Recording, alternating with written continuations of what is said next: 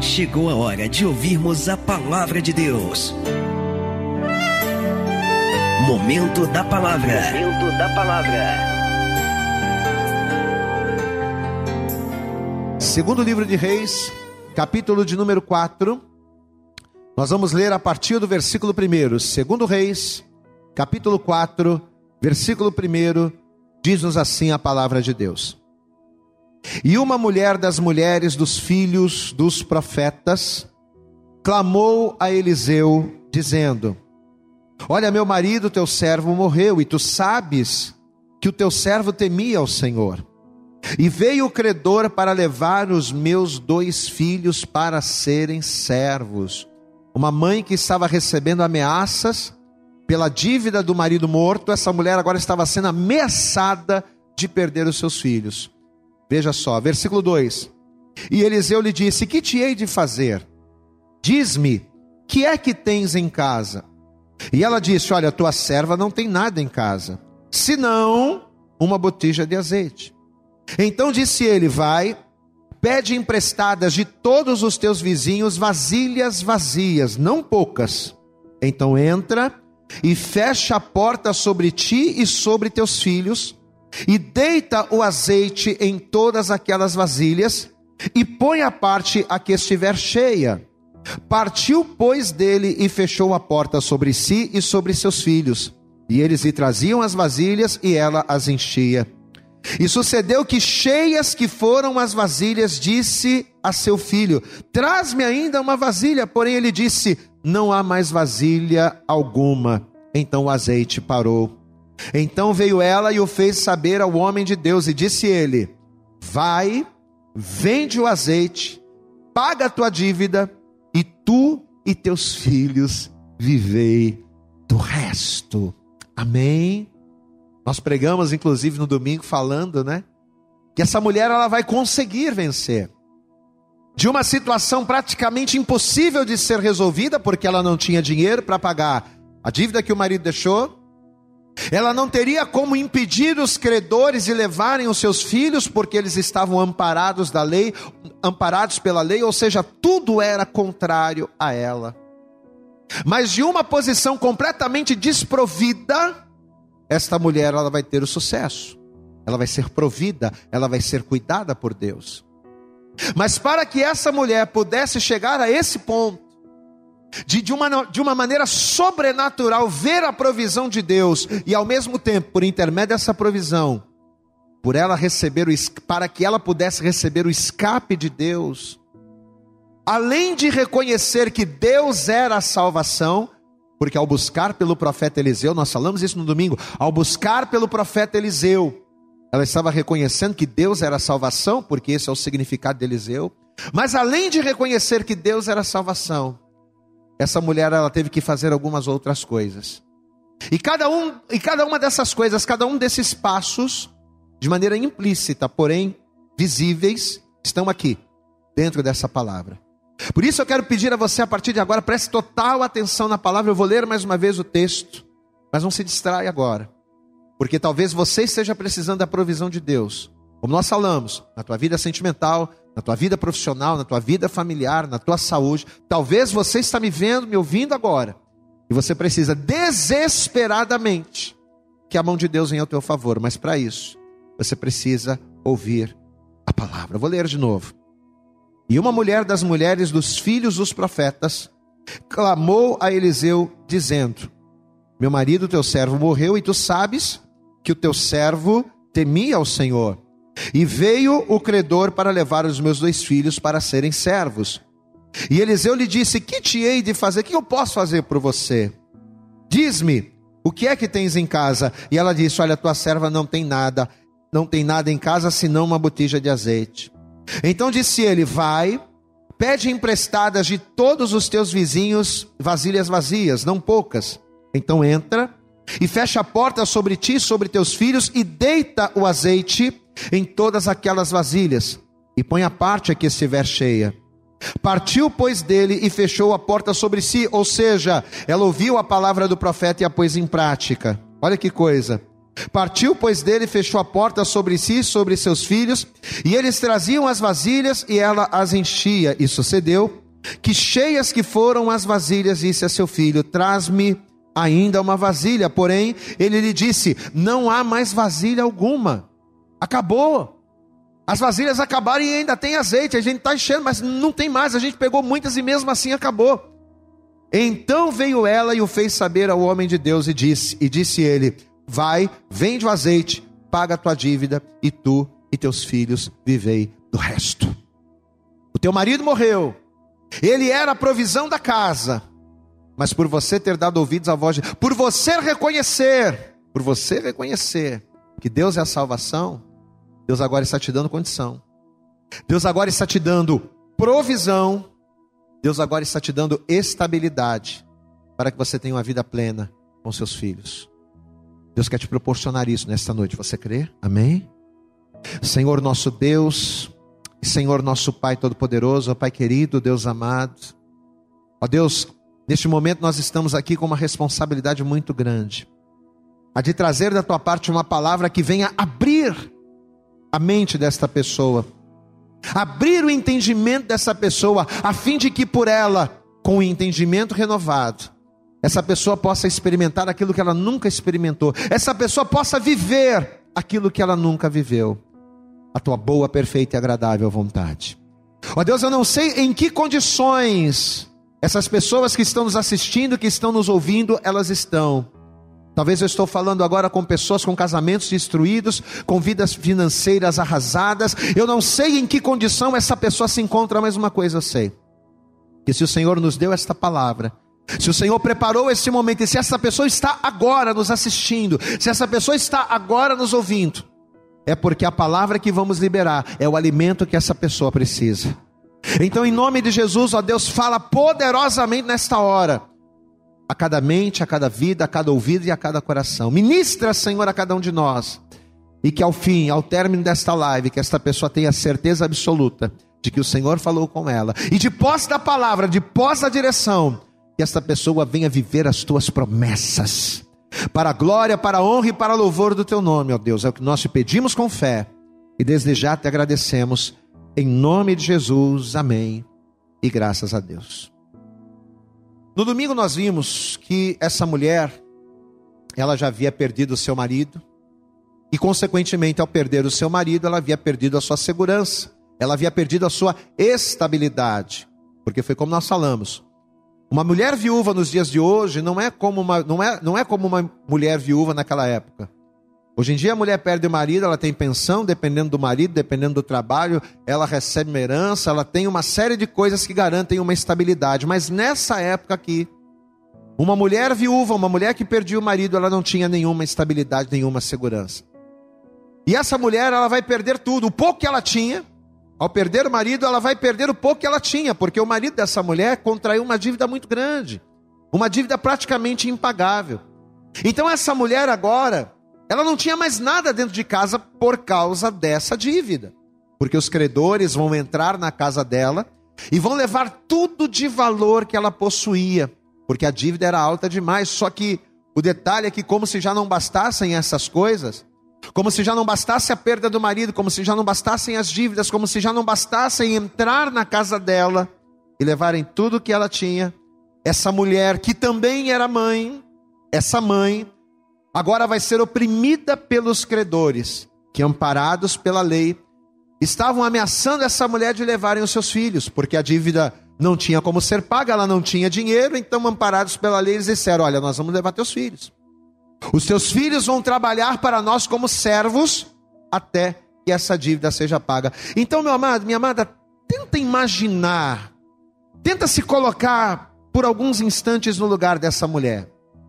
Uma pessoa com uma dívida muito grande, tendo total consciência, sabendo que não tinha dinheiro para pagar, sabendo que não teria ninguém para emprestar esse dinheiro, porque a dívida era absurdamente grande, e o pior, sabendo também que se essa dívida não fosse paga, além de perder tudo, todo pouco que ela já possuía, ela ainda perderia as coisas mais importantes que seriam os seus filhos. Então tenta imaginar como deveria estar a mente dessa mulher, como deveriam estar as emoções dessa mulher, como estava o coração dela. Imagina, por uma dívida contraída pelo marido, e o marido agora a deixou completamente desamparada, essa mulher estava correndo um sério risco de ficar completamente zerada de tudo, de provisão, de segurança, de estabilidade, de estabilidade emocional, porque iria tocar nos seus filhos. Olha que situação. Só que, como nós vimos no domingo, apesar dessa situação aos olhos naturais estar dessa maneira, está apesar do mundo particular desta mulher ter sido revirado de cabeça para baixo, essa mulher, ao invés de se desesperar, essa mulher, ao invés dela se paralisar, porque geralmente as pessoas elas paralisam, existem pessoas que congelam diante de situações adversas. Pois é, essa mulher não. Ao invés dessa mulher paralisar ou se desesperar, ao invés dela agir precipitadamente, o que ela fez? A Bíblia diz que ela resolveu clamar ao homem de Deus chamado Eliseu. Só que o que ela não sabia, e nós explicamos isso no domingo, é que ao procurar pelo profeta Eliseu, ela estaria espiritualmente falando, ela estaria dando o primeiro dos quatro passos para a provisão de Deus para o socorro de Deus. Existem quatro passos embutidos dentro desta palavra, que quando nós os conhecemos, quando nós os seguimos, fazem com que o socorro, com que a provisão de Deus ela venha sobre nós. Como nós vimos, o nome Eliseu do hebraico quer dizer Deus é a salvação, e eu quero que você guarde isso. O nome Eliseu do hebraico quer dizer Deus é a salvação. Então essa mulher vivendo essa situação completamente conturbada, quando ela clama a Eliseu, quando ela procura por Eliseu, o que, que essa mulher está fazendo? Espiritualmente falando, é como se ela estivesse admitindo, é como se ela estivesse reconhecendo que naquele problema, que naquela situação, Deus era a sua única salvação. Deus era a salvação para a sua vida. Ela sabia que a situação era contrária, ela sabia que a sua situação era desesperadora, mas ao clamar por Eliseu, ao buscar o homem de Deus, ao buscar o auxílio do profeta, mais do que buscar o homem de Deus, ela estava buscando auxílio, refúgio e salvação no próprio Deus. Amados, e aqui está o pontapé inicial para o socorro de Deus nas nossas vidas. Aqui está o pontapé inicial para que a provisão de Deus ela nos alcance. Pastor, e qual é o primeiro passo?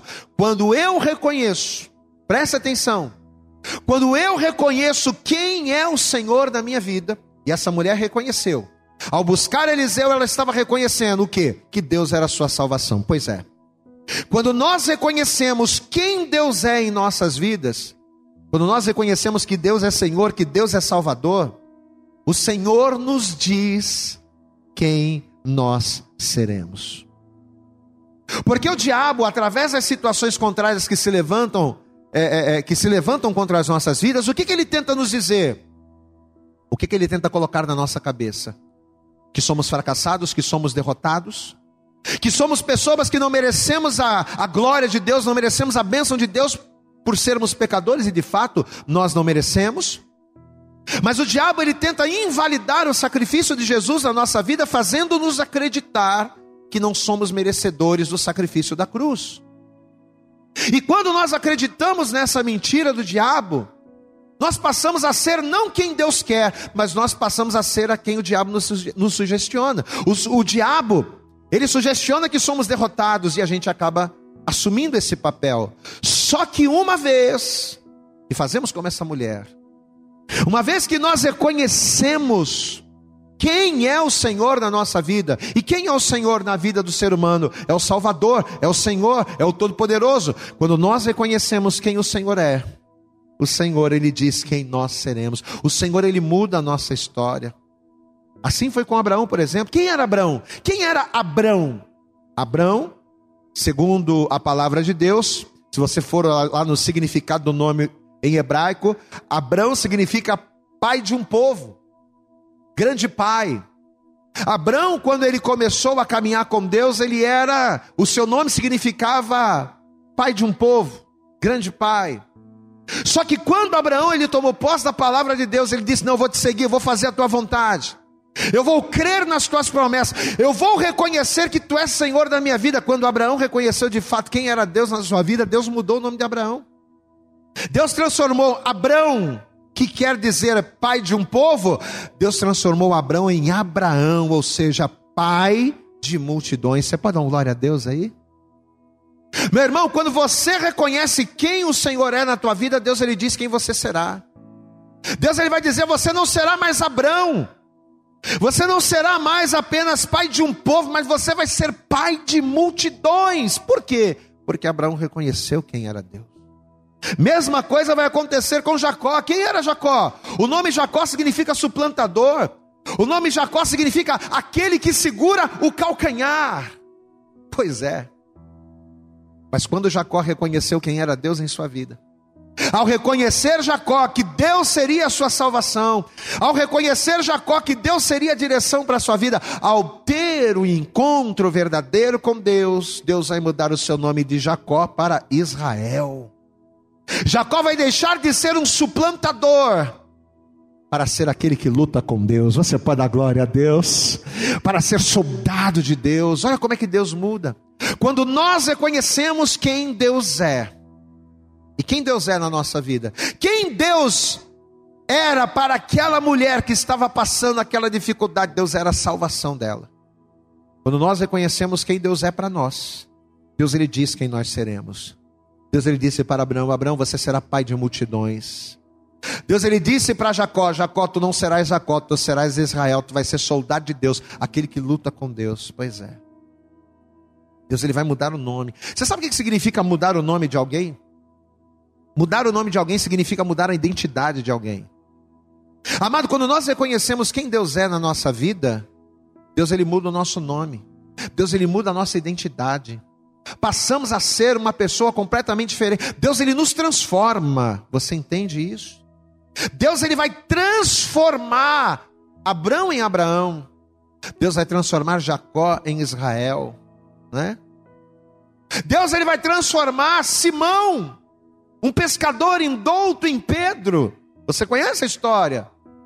As pessoas estavam começando a falar acerca da identidade de Jesus. Ah, que Jesus é um profeta, que Jesus é não sei o quê. Ah, quem é Jesus? Para alguns, Jesus era João Batista, para outros, Jesus era algum dos profetas. Até que Jesus vai virar para os discípulos e vai dizer: E vocês? Quem vocês acham que eu sou?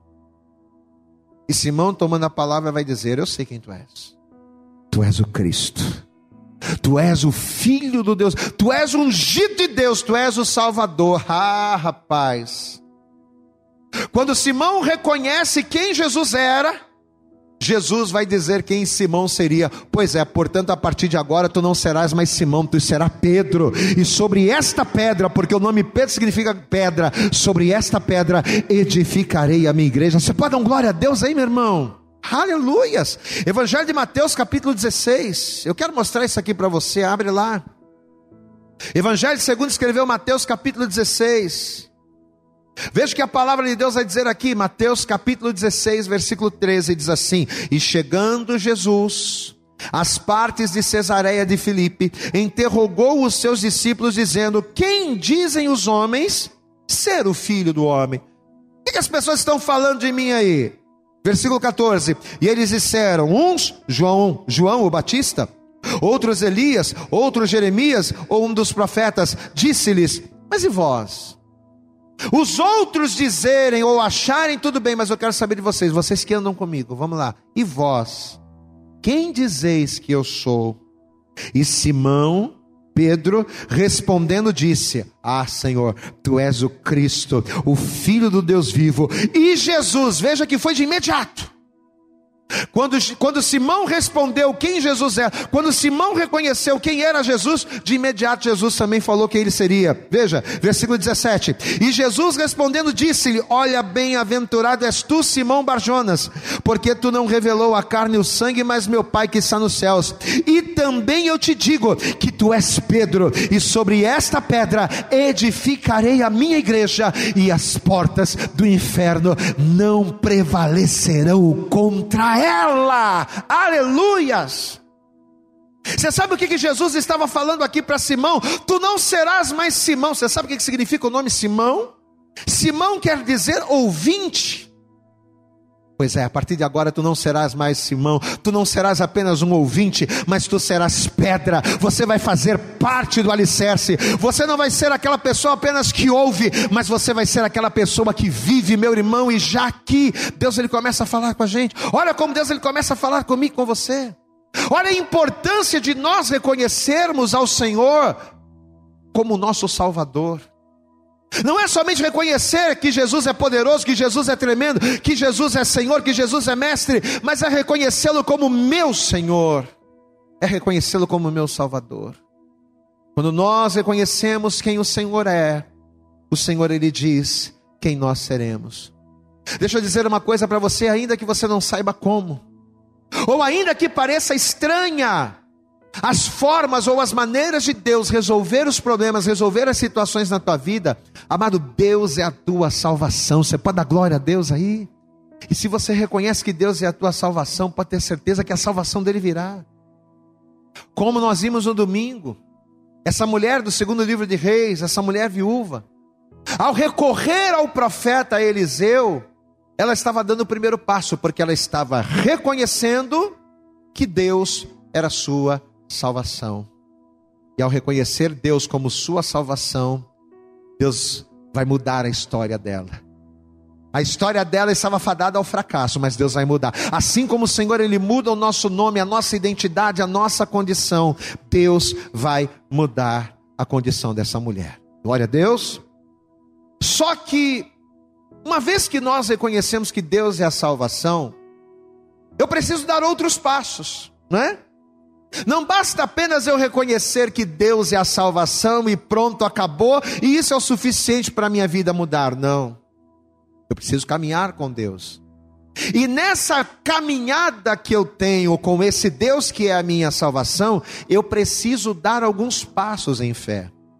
O primeiro passo, como nós vimos, é reconhecer quem Deus é, é reconhecer que Deus é a salvação. Mas eu preciso dar o segundo passo. E qual vai ser o segundo passo? Para que a salvação de Deus ela viesse sobre a vida dessa mulher, além dela reconhecer que Deus era a salvação, ela teve que clamar. E eu quero que você guarde isso. Eu tenho que reconhecer que Deus é a salvação. E uma vez que eu reconheço que Deus é a salvação, o que eu tenho que fazer? Eu não posso ficar de boca fechada. Eu tenho que clamar a Ele. Volta aqui comigo. Segundo livro dos Reis. Vamos ver isso. Segundo livro dos Reis, capítulo de número 4. Veja o que a palavra vai dizer, segundo Reis, capítulo 4, verso 1, que diz: E uma mulher das mulheres dos filhos dos profetas, vírgula, clamou. Diga glória a Deus aí na sua casa, meu irmão. Aleluias. Ela clamou. Ela vai até Eliseu reconhecendo que a salvação dela estava em Deus, mas ela não vai ficar de boca fechada, não, ela vai clamar. Apesar dela reconhecer que Deus seria a sua salvação, ela não ficou de boca fechada, ela clamou. E ao clamar, e eu quero que você guarde isso, ao clamar, Deus vai dar a revelação daquilo que ela deveria fazer. Amado, todo clamor requer resposta. Por que que eu, por que que eu ao reconhecer que Deus é a minha salvação, por que que eu tenho que clamar? Por que que o crente tem que clamar? Porque quando você clama, você está tomando uma atitude, você está se posicionando. E Deus não responde questionamento. Isso é uma frase minha que eu, há muito tempo eu falo isso, é uma verdade espiritual. Deus não responde questionamentos. Deus responde posicionamentos. Clamar a Deus significa se posicionar em Deus. Clamar, em, clamar a Deus, mais do que estar estagnado ou de pedir um socorro, é se posicionar, é encontrar o seu lugar. Clamar a, aqui para essa mulher significou escolher um lado. Uma vez que você clama a Deus por um problema seu, você está escolhendo um lado, você está dizendo: não, eu vou resolver o meu problema com Deus. Quando você resolve clamar a Deus por uma questão contrária, por uma situação adversa na tua vida, significa que você está resolvido a tomar uma decisão, e essa decisão implica em Deus estar à frente. Então o clamor não é só uma voz audível, o clamor é um posicionamento. É você se posicionar. Não, se eu estou clamando a Deus é porque eu estou esperando de Deus a resposta. Não estou esperando o homem. Se eu estou clamando a Deus, é porque eu estou esperando que Deus ele venha agir do jeito dele, da forma dele. Amado, quantas e quantas pessoas não são bem-sucedidas porque não clamam, não buscam, não oram, não se posicionam em Deus. Não adianta você reconhecer que Deus é a salvação, não adianta você reconhecer que Deus é poderoso, que Deus ele pode fazer, se você não se posiciona nele. A pessoa entrega a vida para Jesus, reconhece que Deus é Salvador, ela vem na igreja, ela escuta louvores, mas ela não tem atitudes. Atitudes que a façam se posicionar de maneira favorável à vontade de Deus. Essa mulher não. Peraí, se Deus é a minha salvação, eu vou lá no profeta e eu vou clamar, porque o meu clamor vai ser ouvido. Deus, ele responde, não questionamentos. Deus, ele responde posicionamentos. Talvez o que está faltando para Deus te responder, meu irmão, seja você se posicionar nele. Seja você, ao invés de deixar Deus de lado, quando o assunto se trata da tua família, quando o assunto se trata da tua vida financeira, porque tem pessoas que reconhecem que Deus é Salvador, mas quando o problema vem, ela diz: Senhor, dá licença, na minha vida financeira deixa que eu cuido. Eu sei, eu tenho entendimento, eu estudei, e a pessoa deixa Deus de lado. Amado, se você deixar Deus de lado, Deus não vai invadir a tua vida. Se você não convidar Jesus para entrar na tua casa, cear contigo, você com ele, ele não vai invadir a tua casa, ele não vai tomar frente. Deus ele só entra onde é chamado. Jesus ele só entra onde é chamado. E quando é que nós chamamos Jesus para a nossa vida? Quando a gente se posiciona nele.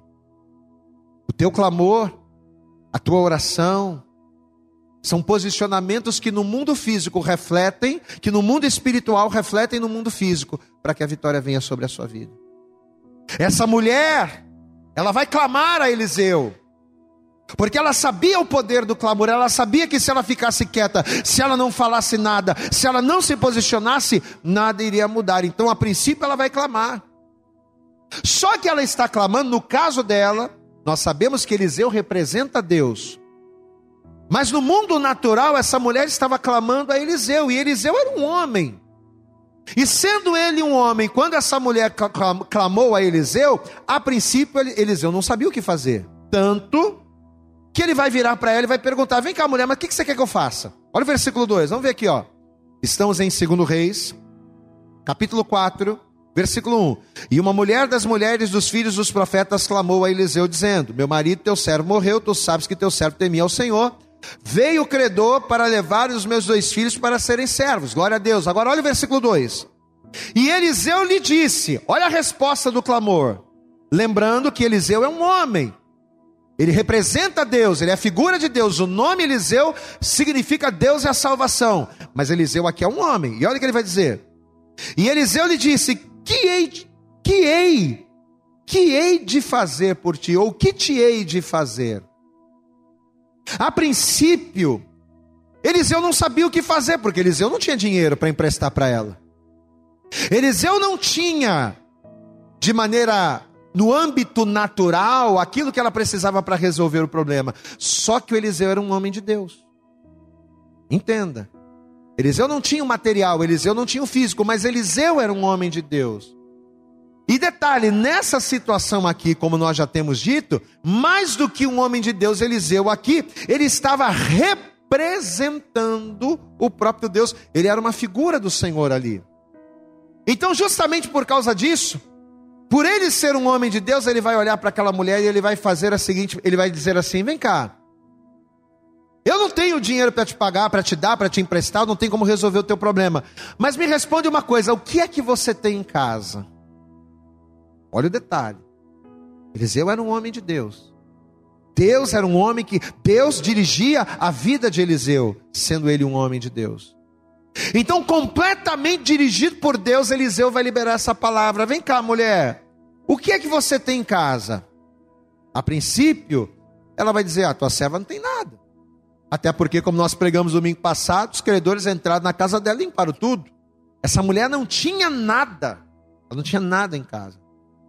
Só que com isso ela vai lembrar que apesar de terem levado as coisas mais importantes, as coisas de valor que ela possuía, lá no cantinho da casa, num lugar talvez esquecido, talvez não, certamente esquecido até mesmo por ela, porque ela, a princípio ela vai dizer que não tinha nada, mas depois ela vai lembrar. Então, num lugar esquecido, até mesmo pela própria dona da casa, ela vai dizer assim: Ah, mas peraí, peraí, peraí, tem algo sim. Tem lá uma botija de azeite. Uma botija de azeite que a princípio era tão insignificante que nem mesmo os próprios credores levaram.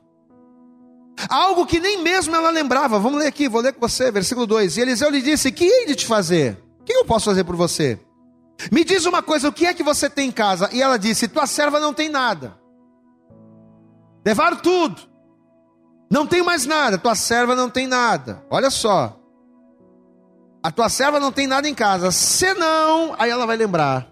Senão, uma botija de azeite. Amados, preste atenção. Para aquela mulher era apenas uma botija de azeite. Para aquela mulher poderia parecer uma coisa insignificável. Mas eu quero que você guarde isso no seu coração.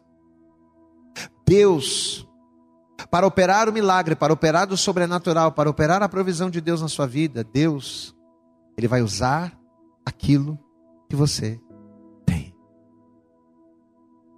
Deus, Ele não vai usar coisas, Deus, Ele vai usar aquilo que você tem, Deus, Ele vai usar as ferramentas que você tem, Deus, Ele vai usar quem você é.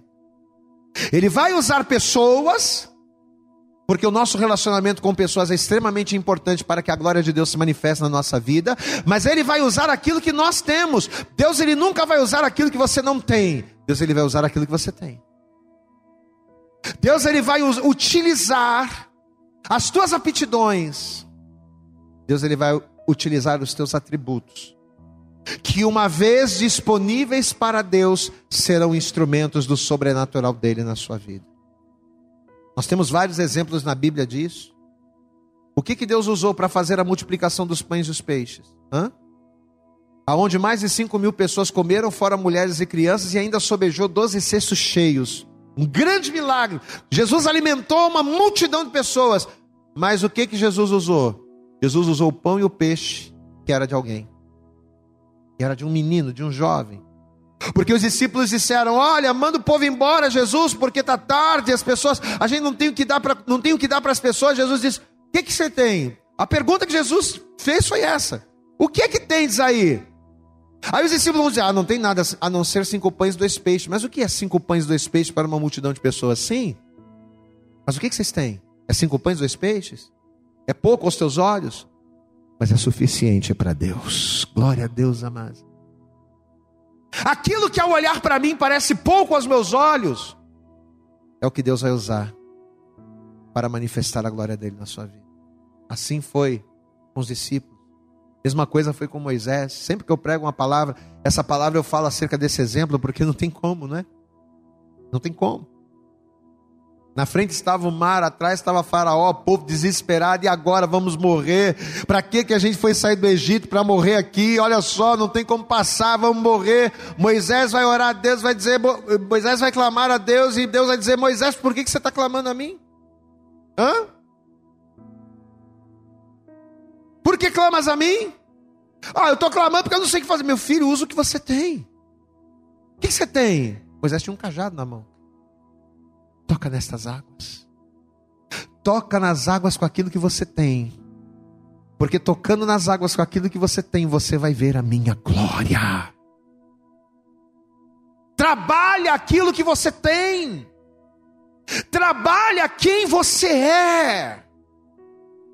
Porque vai ser em cima do que você tem, em cima do que você é, que Deus ele vai fazer o milagre acontecer. Você está tomando posse dessa palavra, meu irmão? Amém? por mais desprezível que seja aquilo que os teus olhos estão vendo da tua parte. Ah, pastor, mas eu não sei falar direito, eu não sei me expressar, mas você tem alguma coisa importante, você tem alguma coisa para usar. Você tem a tua fé.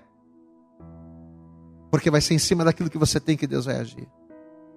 Eliseu, usado por Deus, ele vai olhar para aquela mulher e vai dizer: Olha, eu não tenho nada. Eu, o que, que eu posso fazer para você? Eu não sei o que eu posso fazer, mas o que é que você tem? E essa é a pergunta que Deus está fazendo para mim, para você, para cada um de nós nesta noite. O que é que você tem e que está escondido lá no fundo da casa? Quais são os talentos que você tem que você escondeu? Quais são os talentos que você tem que você enterrou na areia, ao invés de você multiplicar, né? Como diz lá na parábola, um deu cinco talentos, a outro deu dois, a outro deu um. O que tinha cinco granjeou outros cinco, o que tinha dois granjeou outros dois, mas o que recebeu um escondeu na areia o seu talento. Foi um mau e negligente servo. Quantos de nós não temos vivido a provisão e o sobrenatural de Deus na nossa vida, porque temos pego aquilo que temos e ao invés de multiplicarmos, ao invés de crermos que em Deus aquilo que nós temos vai gerar o sobrenatural no nosso casamento, na nossa família, na nossa vida profissional, ao invés de nós usarmos aquilo que nós temos para que em Deus venhamos viver a provisão, estamos pegando aquilo que temos e enterrando na areia, porque aos nossos olhos parece ser insuficiente. Não chame de insignificante, de desprezível ou insuficiente aquilo que Deus te entregou. Você tem alguma coisa que Deus pode usar. Você tem talentos que Deus pode usar. Eliseu perguntou para aquela mulher: O que é que você tem em casa? Ela quase que não fala, até que ela lembrou, estava lá escondido, estava lá enterrado. Não, tua serva tem aqui uma botija de azeite. Aí Eliseu vai olhar para ela e vai dizer assim: O que? Como é que é? Você tem um azeite? Levaram tudo, te deixaram limpo, mas você tem uma botija de azeite? Tenho. Não está resolvido o problema. Amado, quando você reconhece que você tem talentos, quando você reconhece que você tem algo da parte de Deus, que você tem, que você tem algo a ser trabalhado por Deus, o teu problema está resolvido. O teu problema está resolvido. Eliseu vai falar para aquela mulher, então você vai fazer o seguinte, mulher. Você vai pegar a tua botija mediante aquilo que ela tinha, Eliseu vai liberar uma palavra sobre ela. Você tem a botija? Tenho. Tá lá, tá. Vou liberar uma palavra sobre você. Eliseu vai liberar uma palavra sobre aquela mulher. E em cima da palavra que Eliseu vai liberar sobre ela, ela vai dar o terceiro passo. Qual foi o primeiro passo? Vamos recapitular. Primeiro passo: reconhecer que o Senhor é a salvação. Mas além de reconhecer que o Senhor é a salvação, qual é o segundo passo? Eu tenho que clamar, porque quando eu clamo eu me posiciono. Ao clamar a Deus eu estou me posicionando dele. E qual é o terceiro passo? Além de reconhecer que ele é a salvação e além de clamar, eu tenho que estar disposto a ouvir os conselhos de Deus. Eu tenho que estar disposto a ouvir a palavra de Deus e ser direcionado por ela. Meu Deus. Você pode dar glória a Deus aí, meu irmão? Você sabe o que a palavra de Deus ela diz em Provérbios capítulo 19? Provérbios capítulo 19, versículo 20 diz assim: Ouve o conselho e recebe a correção. Sabe para quê? Para que no fim sejas sábio. Muitos propósitos há no coração do homem, porém o conselho do Senhor permanecerá. Amém? Ouve a palavra de Deus, meu irmão. Ouve o conselho dos, recebe a correção do Senhor. Tem muita gente que não é abençoada, tem muita gente que não vive o propósito de Deus, tem muita gente que não vive a promessa de Deus porque ouve a palavra, mas não coloca em prática. Ouve o conselho, sabe o que tem que fazer da parte de Deus. Mas ao invés da pessoa fazer do jeito de Deus, a pessoa quer fazer do jeito dela. Não quer, né? Que nem o, o Namã. Não quer dar os sete mergulhos como Deus mandou. Quer dar só três. Não quer mergulhar lá no rio que Deus mandou. Quer mergulhar em outros rios. Quer fazer a coisa do jeito próprio. Não. Olha o que a palavra está dizendo aqui, amados. Ouve o conselho e recebe a correção, para que no fim seja sábio. Porque a pessoa que ouve o conselho e não recebe a correção, por achar que sabe muito, ela é tola. Ela é tola. Muitos propósitos há no coração do homem, porém o conselho do Senhor permanecerá. O que permanece é a palavra de Deus na tua vida. E quando eu, quando você, quando nós, ao reconhecermos que Ele é a salvação, ao clamarmos a Ele, quando nós nos dispomos a ouvir os seus conselhos, a ouvir a palavra e obedecer, a gente está sendo sábio. Abra comigo 2 Timóteo, deixa eu te mostrar uma coisa aqui. Segunda epístola Segunda epístola de Timóteo, capítulo de número 3. Olha o que a palavra vai dizer aqui. Segunda epístola a Timóteo, capítulo 3, versículo 16, diz assim a palavra: toda a escritura. Eu quero que você guarde esse versículo. Olha aqui para mim, olha aqui para mim. Olha o que você está fazendo. Eu quero que você guarde essa palavra. Guarde essa palavra no teu coração. Escuta. Toda a escritura, de Gênesis a Apocalipse, toda a escritura é divinamente inspirada e proveitosa para ensinar, para repreender, para corrigir e para instruir em justiça. Para quê?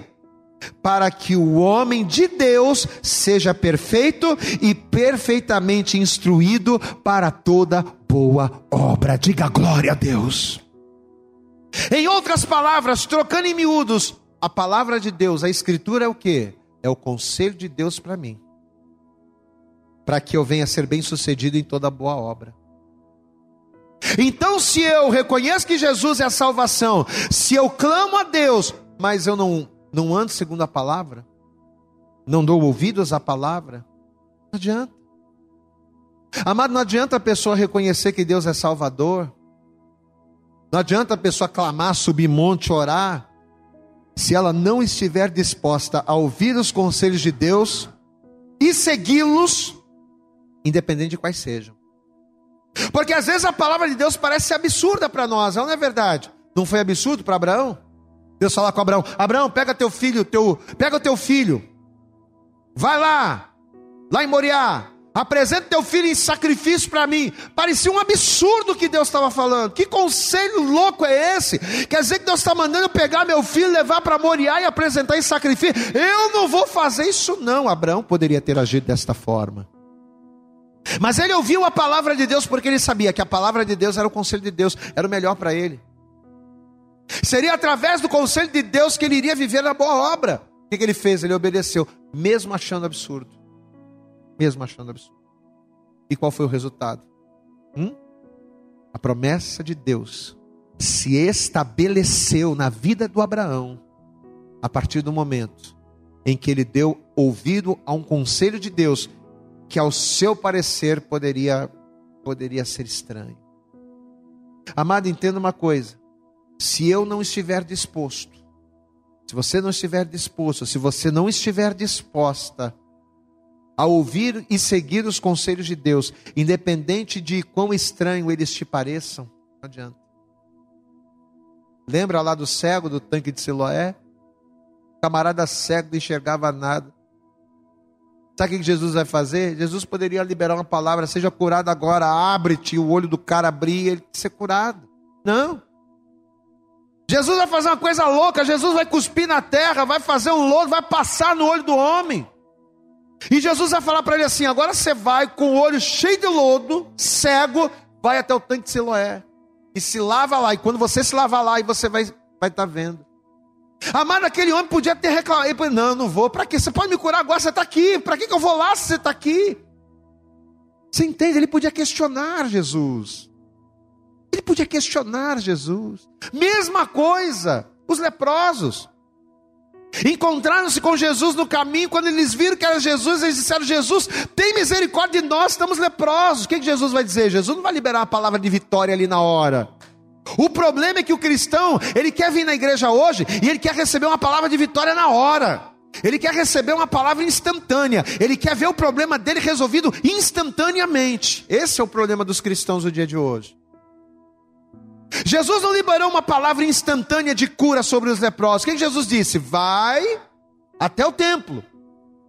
Mostrem-se ao sacerdote. Diz a palavra que indo eles, indo eles, eles foram limpos.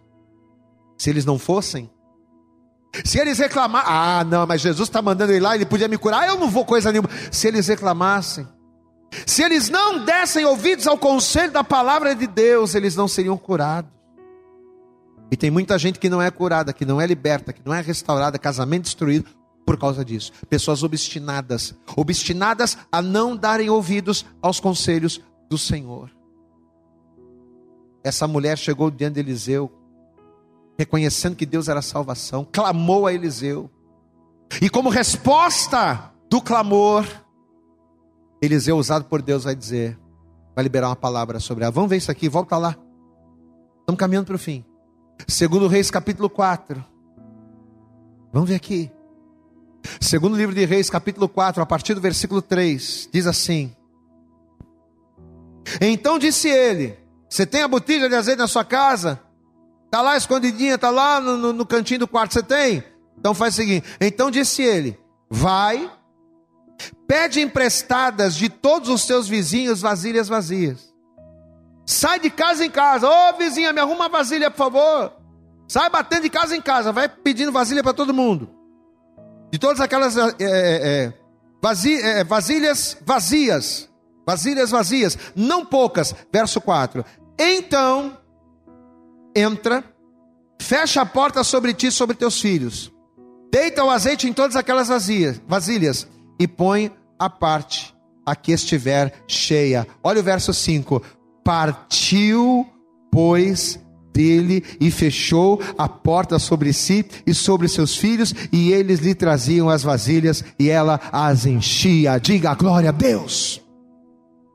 Mulher, você vai fazer o seguinte: você vai bater de porta em porta. Poxa, mas Deus não pode resolver meu problema de outra forma? Pode, mas Ele quer resolver dessa. Deus não podia curar na mão de outra maneira? Podia, mas Deus quis curar através dos mergulhos dele lá no Jordão. Jesus não podia curar o olho do cego para liberar uma palavra? Podia, mas ele quis passar o lodo no olho do, do cidadão. E aí, meu irmão? Sabes tu como Deus opera? Sabes tu como Deus ele quer agir na sua vida? Não é porque Deus ele age de uma forma na minha que ele vai agir da mesma forma na sua. Quem somos nós para retrucarmos Deus? Nós temos é que ouvi-lo.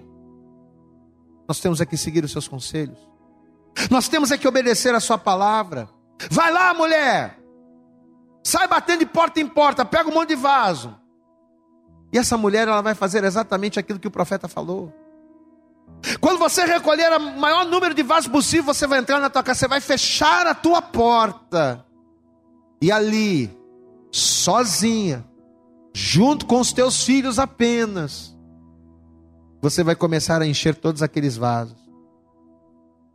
Amada, essa mulher, além da botija de azeite, ela teria que ter muita fé também. É ou não é verdade? Porque se ela fosse olhar para o natural, ela ia desistir. Como é que pode um monte de vasilha cheia de azeite vai resolver meu problema? Pois é. Como é que pode um cajado tocando nas águas vai abrir o mar? Pois é. Como podem cinco pães e dois peixes multiplicar o alimento para uma multidão de mais de cinco mil? Pois é. Eu não sei o que Deus tem falado com você, meu irmão, no teu particular, nas madrugadas. Eu não sei quais são os conselhos que Deus, através da palavra, tem trazido ao teu coração. Mas olha que, olha as revelações que esta ministração de hoje está trazendo ao teu coração. Humanamente falando, seria impossível acreditar que através daquela situação, que através dessas atitudes, essa mulher pudesse resolver a situação. E talvez assim esteja sendo a tua vida, pastor. Olhando para a minha vida, para o meu casamento, para a minha vida profissional, para a minha vida familiar, parece que está tá impossível, não tem como resolver. Só que ela vai ouvir a palavra. Ela vai ouvir a palavra, ela vai ouvir os conselhos de Deus, porque toda a escritura, toda a escritura é na verdade o que? A palavra de Deus são os conselhos de Deus para que sejamos aperfeiçoados, para que venhamos fazer a boa obra. Pois é. E pelo fato dessa mulher ouvir os conselhos de Deus, ao ouvir, ela vai crer. Ouvir e crer. Aqui está o segredo.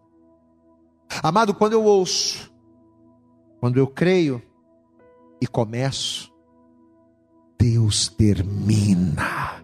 Diga glória a Deus. Diga aí na sua casa, quando eu começo, Deus termina. Mas eu tenho que começar. Eu tenho que dar o primeiro passo. Lembra do que a gente pregou no domingo? Quando eu começo, é Deus que termina. Meu irmão, o que cabia Pedro fazer? Pedro, sai do barco. Mas como é que eu vou andar pelas, como é que eu vou andar por sobre as águas? Não interessa, sai do barco. Quando eu começo, Deus termina. Está entendendo? O que é que você tem aí? Ah, só tem cinco pães e dois peixes, mas não dá para nada. Mas você tem, me dá. Quando eu começo, Jesus termina. É assim, meu irmão. É assim, minha irmã. E vai ser justamente esta fé dessa mulher, em ouvir, em obedecer, em crer, que vai levá-la ao quarto e importantíssimo passo. Aqui, ó, segundo Reis, capítulo 4. Vamos ler a partir do versículo 2. É bom a gente ir lendo, relendo, que é para a gente não se perder, né? Segundo Reis, capítulo 4, verso 2. E Eliseu lhe disse: Que te hei de fazer? Né? Eu posso fazer por você? Diz-me, o que é que tens em casa? E ela disse: Tua serva não tem nada em casa senão uma botija de azeite. Então disse ele: Vai, pede emprestadas de todos os teus vizinhos vasilhas vazias, não poucas, ou seja, pede muita. Então entra e fecha a porta, guarda isso. Entra e fecha a porta sobre ti, sobre teus filhos, e deita o azeite em todas aquelas vazias, e põe a parte que estiver cheia. Partiu, pois, dele, fechou a porta sobre si, sobre seus filhos, e eles lhes traziam as vasilhas e elas enchiam. E sucedeu que, cheias que foram as vasilhas, disse a seu filho: Traz-me ainda uma vasilha. Porém, ele disse: Não há mais vasilha alguma. Então o azeite parou. Enquanto tem vasilha, Deus vai enchendo, meu irmão. Enquanto tem vaso, Deus vai enchendo. Enquanto tem fé, Deus vai fazendo. Mas quando acabou, acabou a vasilha, acabou. Parou o azeite. Verso 7. Então veio ela. Quando ela olhou, a casa dela estava tomada de vaso cheio de azeite, meu irmão. Aí olha só o que diz o versículo 7. Então veio ela e o fez saber ao homem de Deus. E disse ele: Vai, vende o azeite, paga a tua dívida, resgata os teus filhos, resgata a tua dignidade, e tu e teus filhos vivei do resto. Diga glória a Deus. Aleluias! Ao ouvir a palavra do profeta e ao crer, lembrando, o profeta representava o Senhor. Ao ouvir os conselhos de Deus, ela creu. E ao crer, ela fez exatamente como o Senhor havia dito, como o Senhor havia determinado. E como você pode ver, ela foi abençoada.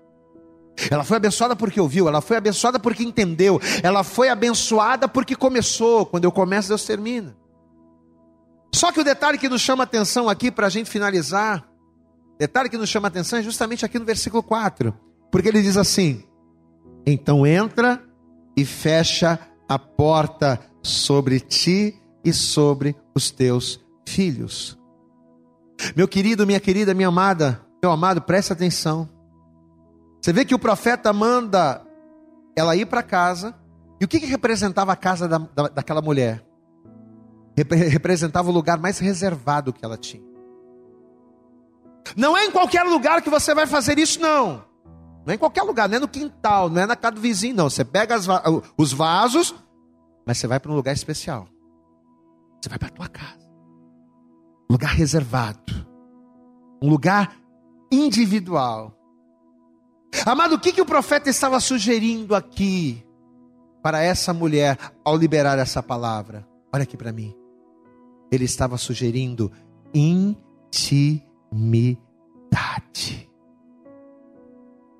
Fechar a porta significa intimidade. Mulher, quando você chegar na tua casa, quando você chegar lá no teu lugar, você fecha a porta para tudo. É você, teus filhos e Deus lá dentro. Pegou a visão? Abraçou o papo? Estou aprendendo com os meninos. Abraçou o papo? Aleluia! Está todo mundo rindo aqui, mas é verdade. Amada, aqui está o quarto e último passo. Intimidade, meu irmão. Não adianta você abrir a tua boca e reconhecer que Deus é salvação.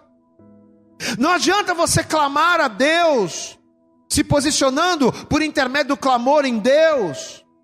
Não adianta você ouvir os conselhos de Deus e até obedecê-los, se você não fecha a porta para o mundo, se você não fecha a porta para as coisas que desagradam a Deus, se a tua porta para o mundo está entreaberta, sabe por quê? Porque porta entreaberta, o diabo entra, meu irmão. Jesus ele não entra onde não foi chamado, mas o diabo ele entra.